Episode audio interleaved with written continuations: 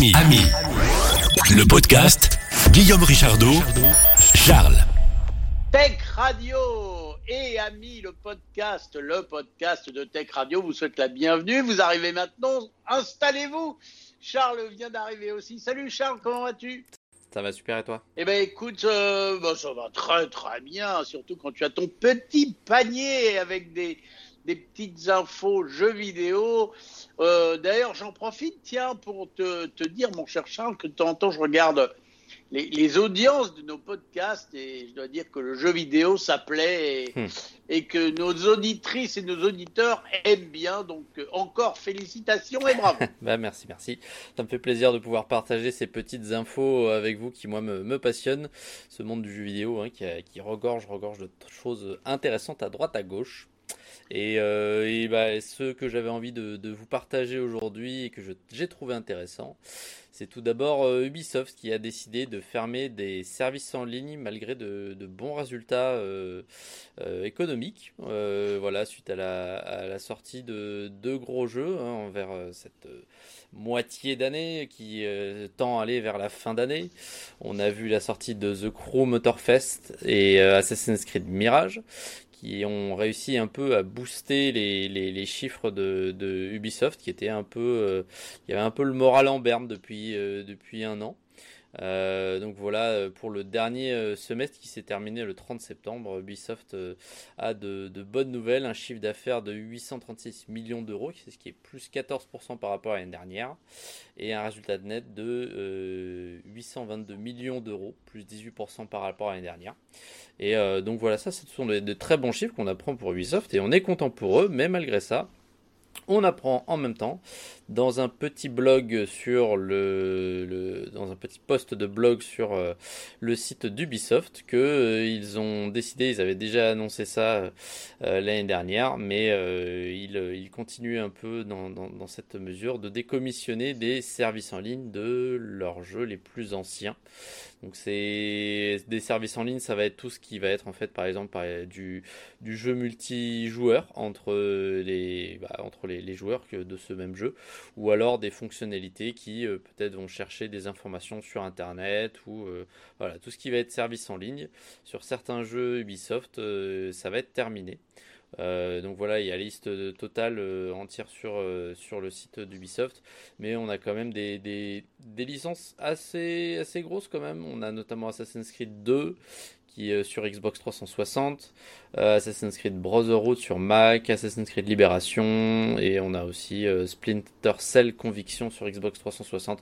Voilà, il y a plusieurs, euh, plusieurs plateformes qui sont impactées, Xbox 360, Mac, PC, et encore d'autres jeux.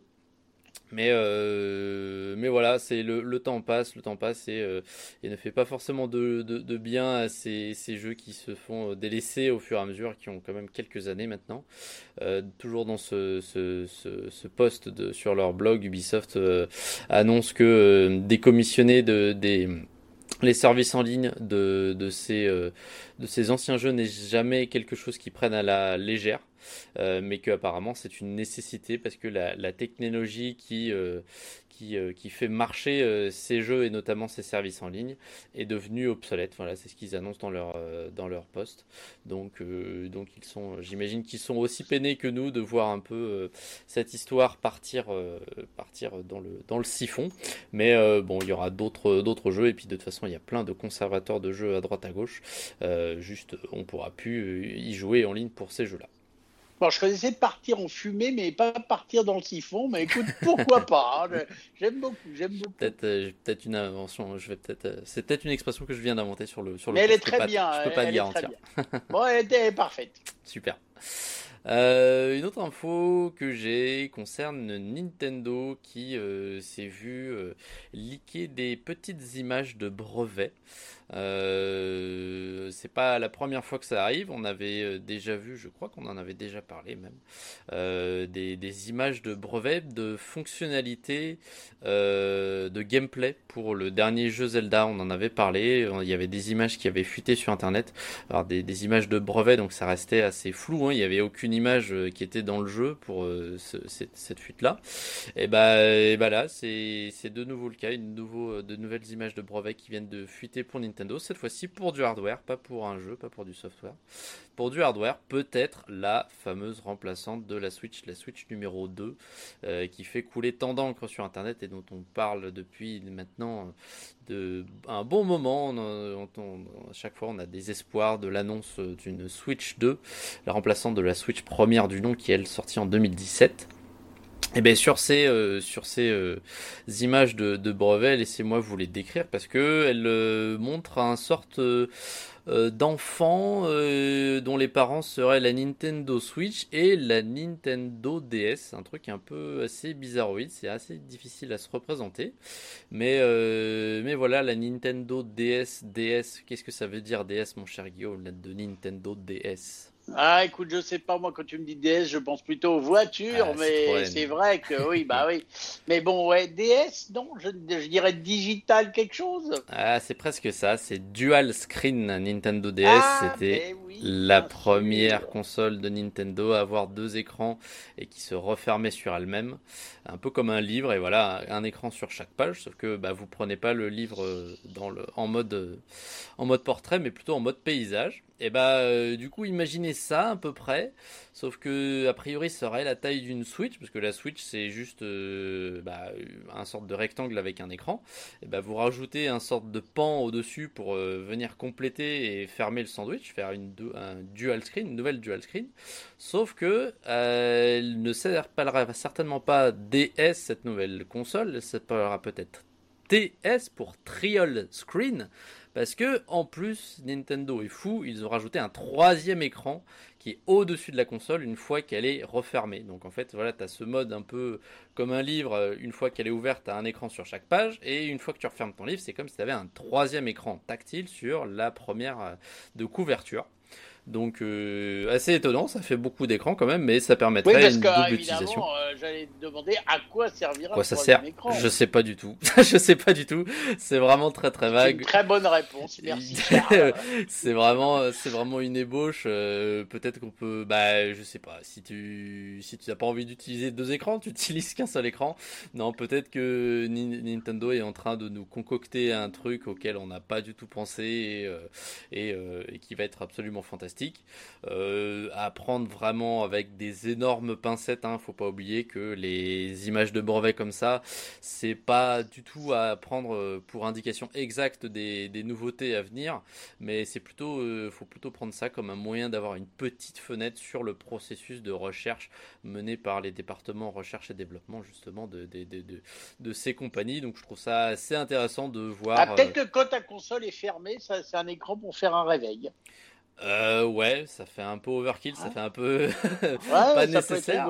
Mais, peut-être, peut-être. Ou alors c'est un écran, ça va être un smartphone, tu vois, et un smartphone et tu le déplies, ça te fait une méga console. Ah. Oh, je sais pas, on peut, on peut laisser cours à notre imagination. voilà, tout à fait, tout à fait, on verra bien cas, c'est vraiment, moi, je, trouve ça fascinant de voir le processus créatif euh, de grosses entreprises comme ça qui ont énormément de moyens et, euh, qui essayent de, de, de, venir avec euh, bah, la console du futur, tout simplement, hein, la console qu'on va utiliser dans quelques années. Et ils se disent, ils désignent, design aujourd'hui la console de demain. Donc, c'est toujours intéressant d'avoir ces petites, ces petites sorties illégales de, d'images de brevets qui nous font toujours plaisir. Très bien. Bah écoute, euh, moi je pense que la console du futur, elle sera dans nos lunettes, mais je pense que tu es peut-être d'accord avec moi. Peut-être, on verra bien. Je sais pas si pas de si, si Nintendo sort un brevet, se fait liquer un brevet sur une paire de lunettes dans laquelle il y aura une console. Ne, vous pouvez venir sur Tech Radio et sur Amil Podcast, je serai le premier à en parler. D'accord, très bien. On a noté, on a noté. Je ferai suivre les messages.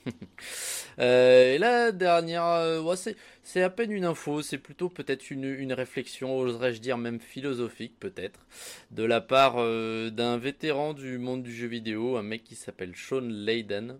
Euh, alors avant de vous dire ce qu'il a annoncé lors d'une interview d'un podcast, dans un podcast, laissez-moi vous présenter un peu le, le bonhomme hein, qui sort pas de nulle part. Hein. il, il est rentré chez Sony en 1900 1987, c'est un vieux de la vieille. Euh, il a travaillé d'abord dans le département des communications. Et il a fait son petit bonhomme de chemin un peu à droite à gauche dans les diverses euh, branches de ce, du groupe Sony, donc du coup euh, par extension du groupe PlayStation. Euh, et il est monté assez haut, tout à fait, quand même assez haut.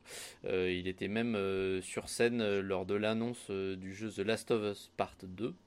Euh, donc voilà, il avait quand même bien monté. Bon, au, bout d'un moment, quand même, il quitte, il finira par, par quitter le groupe en 2019. Et, et pour vous dire, ce qu'il fait depuis, enfin depuis notamment septembre 2022, il travaille chez Tencent en tant que conseiller stratégique. Donc laissez-moi vous dire que Tencent, le géant chinois qui veut se faire une place dans le monde du jeu vidéo, s'il prend en, en tant que conseiller stratégique ce mec-là, c'est que euh, bah, euh, ils savent pertinemment qu'il a de très bonnes connaissances de l'industrie et de toutes ses ficelles. Donc en fait, euh, il s'y connaît quand même pas trop mal ce mec.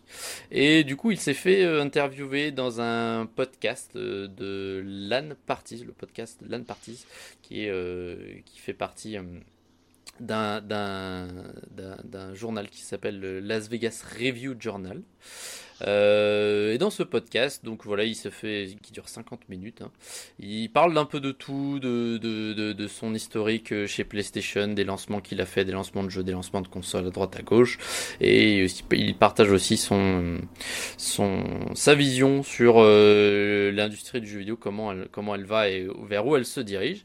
Et il a dit des choses assez intéressantes, notamment sur la consolidation consolidation. La consolidation, donc en fait, c'est euh, bah, c'est tout ce qu'on voit en ce moment avec notamment euh, Microsoft qui, euh, Microsoft Xbox qui rachète Activision Blizzard, voilà, tous ces grands conglomérats qui, qui, qui, qui, se consolident, d'où la consolidation avec des plus petits studios qui viennent se regrouper, voilà, la, la, la force, la force plutôt regroupée plutôt que éparpillée, d'où la consolidation.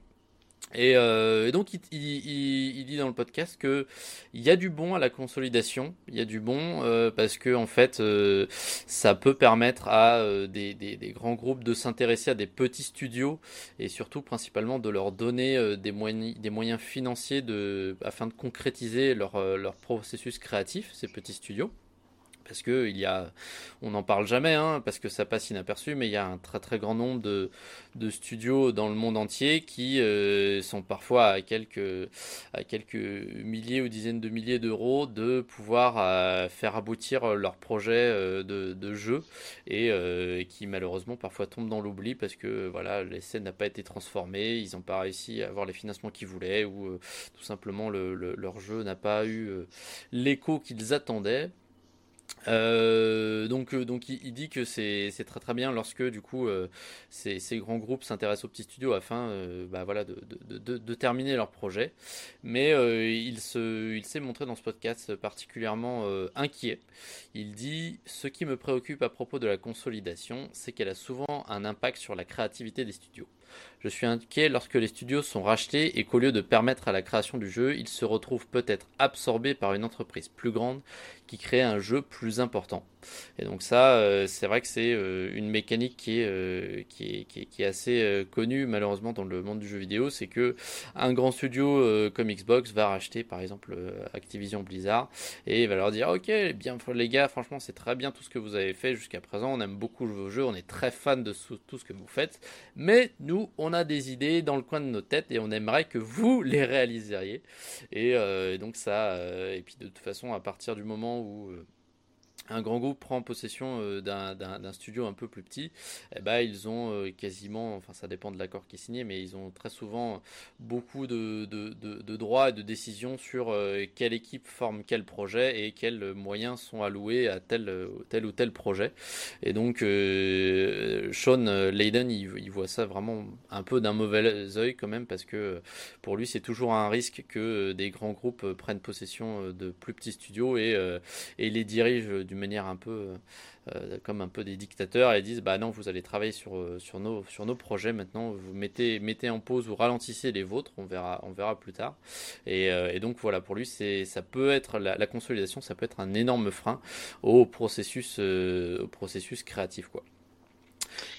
Il nous parle aussi. Ah t'avais avais une remarque peut-être Non, non, non, je, je réfléchissais tout fort, mais j'allais te poser une question, mais en fait, non, je me la garde pour après. Ah, bon, d'accord.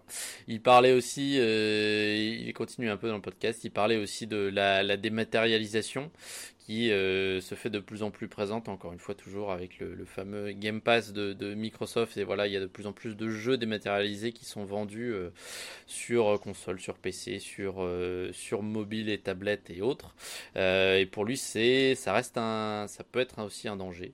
il, il dit dans le podcast, la préservation est importante. J'espère que davantage de personnes dans l'industrie du jeu vidéo commenceront à réaliser qu'il existe une obligation et une responsabilité ce ne sont pas des produits jetables que nous fabriquons, c'est quelque chose qui doit pouvoir exister pendant longtemps, parce que les générations futures doivent en profiter de la même manière que nous, et les criminels que nous ne fassions pas plus pour protéger cela.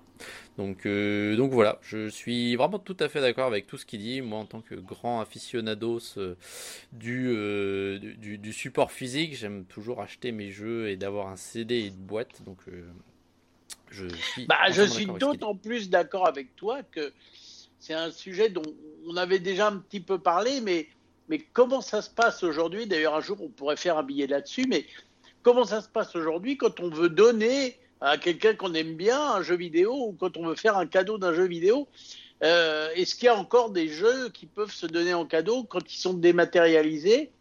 Ou, revendre un jeu, par exemple, j'ai assez joué, il m'intéresse plus, mais comme il est dématérialisé, qu'est-ce que j'en fais? Alors si c'est un CD, je peux te le donner.